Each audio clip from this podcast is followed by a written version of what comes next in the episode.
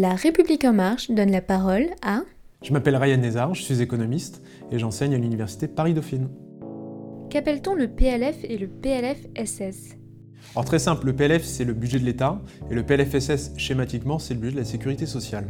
Alors en fait ce qu'il faut savoir c'est que tous les ans les parlementaires autorisent le gouvernement d'un côté à percevoir les impôts et de l'autre côté à engager les dépenses. Parce que c'est ce qui permet de traduire en politique publique financée ce qui était auparavant des engagements de campagne. Sont-elles des lois comme les autres finalement?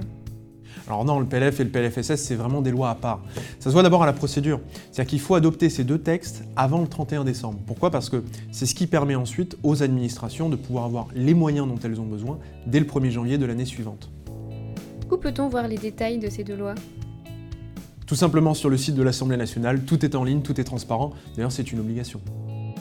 En quoi euh, ça ressemble à un budget personnel ou à un budget d'entreprise? On a une partie recette dans le budget de l'État, on a une partie dépenses. Dans ces dépenses, il y a ce qui relève des dépenses courantes, il y a des dépenses d'investissement, a aussi parfois des dépenses exceptionnelles. La différence peut-être avec euh, le budget d'un ménage ou d'une entreprise, c'est que le budget de l'État, il est en déficit depuis plus de 40 ans. Et euh, ce qu'il faut savoir, c'est que le montant des intérêts qu'on paye chaque année à nos créanciers est à peu près équivalent au budget de l'éducation nationale. Alors, pourquoi peut-on dire que le budget 2018 est progressiste Alors, c'est un budget qui réconcilie le travail et le capital.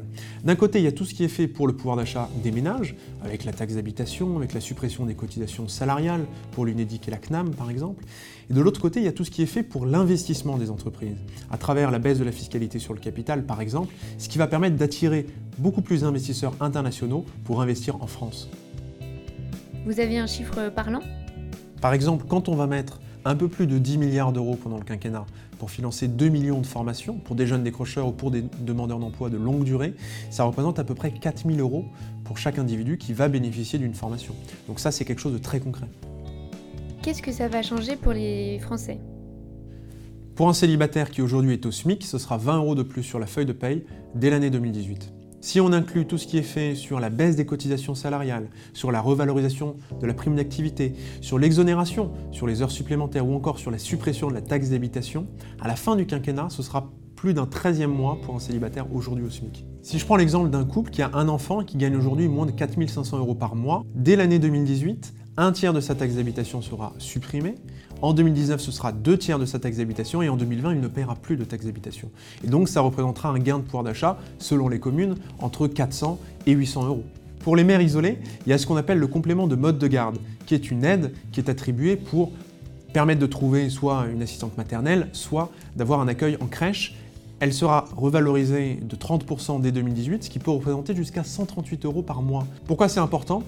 Parce que l'accès au mode de garde reste aujourd'hui extrêmement discriminant et parce que c'est aussi bien sûr une condition pour l'accès à l'emploi, notamment quand il s'agit de mères isolées avec un enfant. D'abord, pour tous les retraités, les retraites ont été revalorisées au 1er octobre 2017 de 0,8%. C'est la première fois depuis 2013, elles étaient quasi gelées. Ensuite, pour les retraités les plus modestes, le minimum vieillesse, qui est aujourd'hui à peu près de 800 euros par mois, va augmenter jusqu'à 900 euros. C'était un engagement de campagne. Ensuite, il y a les retraités entre guillemets moyens eux, vont bénéficier de la suppression de la taxe d'habitation.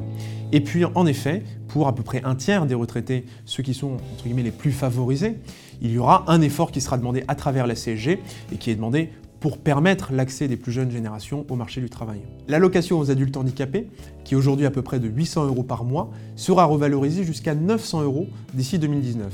Pourquoi c'est important? Parce que aujourd'hui, beaucoup de personnes en situation de handicap qui vivent seules vivent en fait en dessous du seuil de pauvreté. L'autre axe de travail très important, ça va être favoriser l'insertion professionnelle des personnes en situation de handicap. On sait qu'aujourd'hui, elles sont beaucoup plus éloignées pour certaines du marché du travail.